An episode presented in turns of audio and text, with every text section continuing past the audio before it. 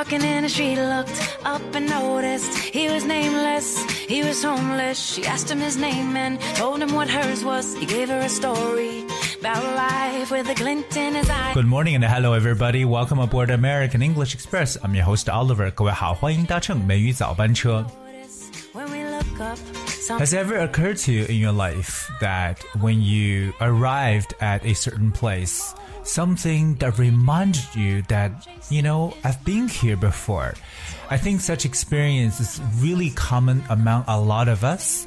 And today we're gonna look at a sort of different type of way when you see someone or you meet someone, you feel like you knew this person from somewhere. 在英语的这个 语言当中，其实不光是英语，就对，在我先说，在我们的生活当中啊，其实常常遇到一种情况，就是好像我到达一个地方，感觉以前曾经来过，或者呢，会有一种场景让你觉得特别的熟悉，好像在哪里发生过一样。那么英语中呢，有过相呃，有着这么一个非常相似的说法，叫 deja vu。那听起来 deja vu 似乎呢不像是英文，That's right, it is actually French。这是英语，呃，这是法语的语言。那么我们所说的这个 deja vu 所代表的意思呢，就是 the feeling that you have previously experienced something which is happening to you now，也就是我们所说的这种似曾经历过的感觉。所以大家有没有想过，真的在我们的生活场景当中啊，我们或许是到达一个地方，觉得哎，我真的好像曾经来过这里，但我想不起具体什么时候。And that is deja vu. when For example, I had a strong sense of deja vu as I entered the room. 我觉得我刚进这个房子的时候，就有一种似曾来过的这么一种错觉或者幻觉。 我们刚说这个 deja vu 其实还不好写，为什么？因为它是法语单词，它的拼写是 d e j a，然后另外一个单词是 v u。可是这个 d e j a 这四个字母当中的 e 需要用我们汉语拼音的二声，以及这个 a 需要用四声来注音，so deja vu。所以不知道大家在生活当中有没有体验过一种真正让你觉得 deja vu 的感觉呢？可是除了地方之外呢，那生活中可能也会碰到一些人。那当你第一眼见到他的时候，你会觉得，哇，似曾相识，好像在哪里见过。那么这种说法到底用英文可以怎么样来讲呢？今天每一早班车，Oliver 带着大家来去非常灵活的来学习一些看到一些眼熟的人该怎么去说。说到某人，如果看上去非常眼熟，我相信大家绝对不可这个不知道的一个词就是 familiar。familiar that's F A M I L I A R familiar. Familiar means well known to you, often seen or heard, and therefore easy to recognize. 这个词表示为非常熟悉的、常见到或常听到的，通常用 be familiar to someone 这么一种感觉。比如说看起来非常熟悉，听起来或尝起来，我们这种感官的东西觉得很熟悉，like to look familiar, sound familiar or taste familiar。那如果说一个人呢看上去很眼熟，你可以说 Wow, you look familiar.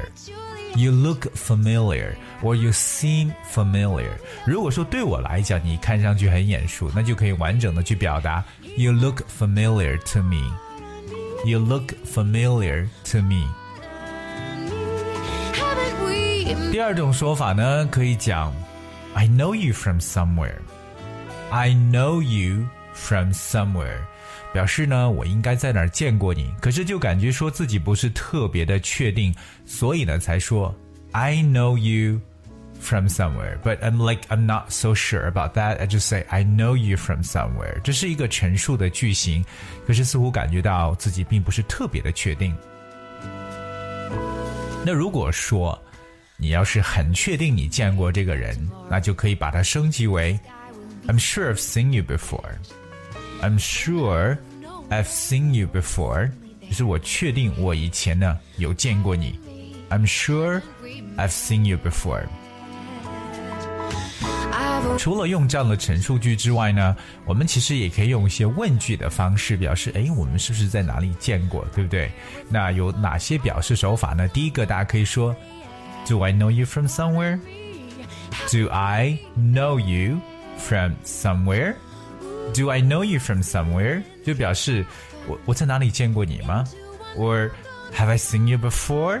我是不是有见过你？Have I seen you before？可以把它变成问句的方式。那么另外一个很多外国人都比较喜欢说的非常简单的就是 Have we met？这最简单就这三个词 Have we met？我们有见过吗？或者顶多再加多一个词 Before？Have we met before？我们是否以前有见过？Have we met before？那么另外一个呢，我们给大家去再加一个，这个呢就是比较有意思的了，就是哎，你的名字我有一点印象啊，Your name rings a bell. Your name rings a bell. 英语中这个短语特别的有意思，就是 ring a bell，敲响一个铃铛。Ring，that's R I N G，ring a bell，bell，that's B E L L。就是铃铛的意思，b e double l。So ring a bell means remind someone of something，就是能某让某人想起什么事儿，或某人回忆起什么东西。So your name rings a bell，就是你的名字能让我想起什么，就感觉说你的名字我是有印象的。比如说 ，Does the name Michael Jackson ring a bell？Does the name Michael Jackson ring a bell？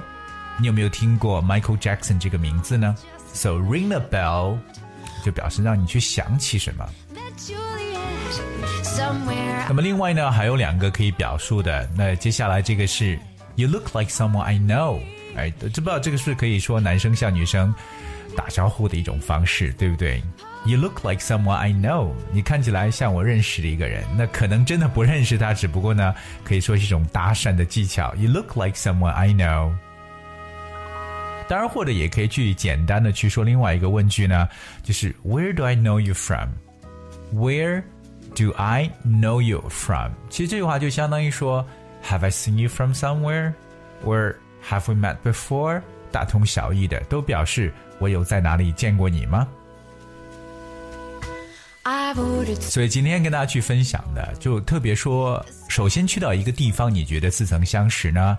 在英文中呢，是介入了法语的这么一个词汇，就是 deja vu，哎，déjà vu。当然，法语可能读的像 deja vu 或怎么样不一样，但是在英文中呢，会在发音当中做一小小的一个调整，叫 deja vu。那当然，如果对一个人你也觉得要是真的非常熟悉的话，我们今天给大家讲了一大堆呢，大家都可以灵活的去用。You look familiar, or I'm sure I've seen you before. Do I know you from somewhere? 等等，这些呢，其实都是我觉得大家可以去灵活运用的一些表达，因为这些也是我们在生活当中常用的一些口头语。呃，所以我希望各位呢能够真正的去学起我们今天所讲的东西。当然呢，再次提示一下我们所有的听友，如果你想获得美语早班车内容讲解的文字版本。非常的容易，只需要各位搜索和关注一下微信公众号“美语早班车”就可以找到。今天节目呢，给大家来最后送上一首非常轻松的歌曲《Dance Again》from Selena Gomez。And hope you guys will enjoy the sun and thank you so much for tuning. I'll be with you tomorrow.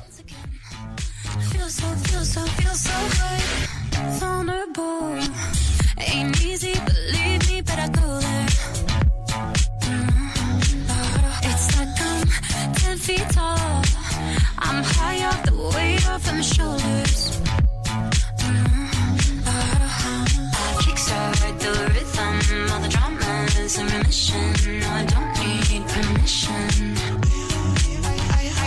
I kickstart my system when I speak, my body listens. I know what I'm missing. Feel so, feel so, feel so good to dance again. Feel so, feel so, feel so good to dance again.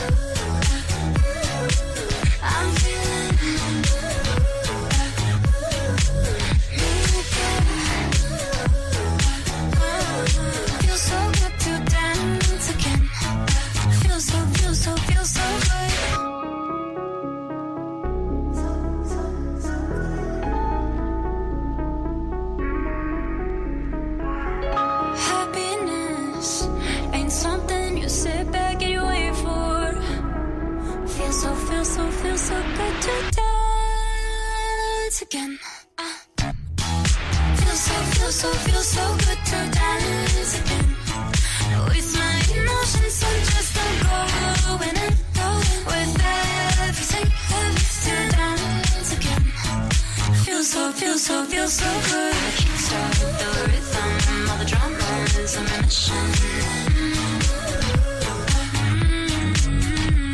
I can't stop the rhythm, all the drama's a mission.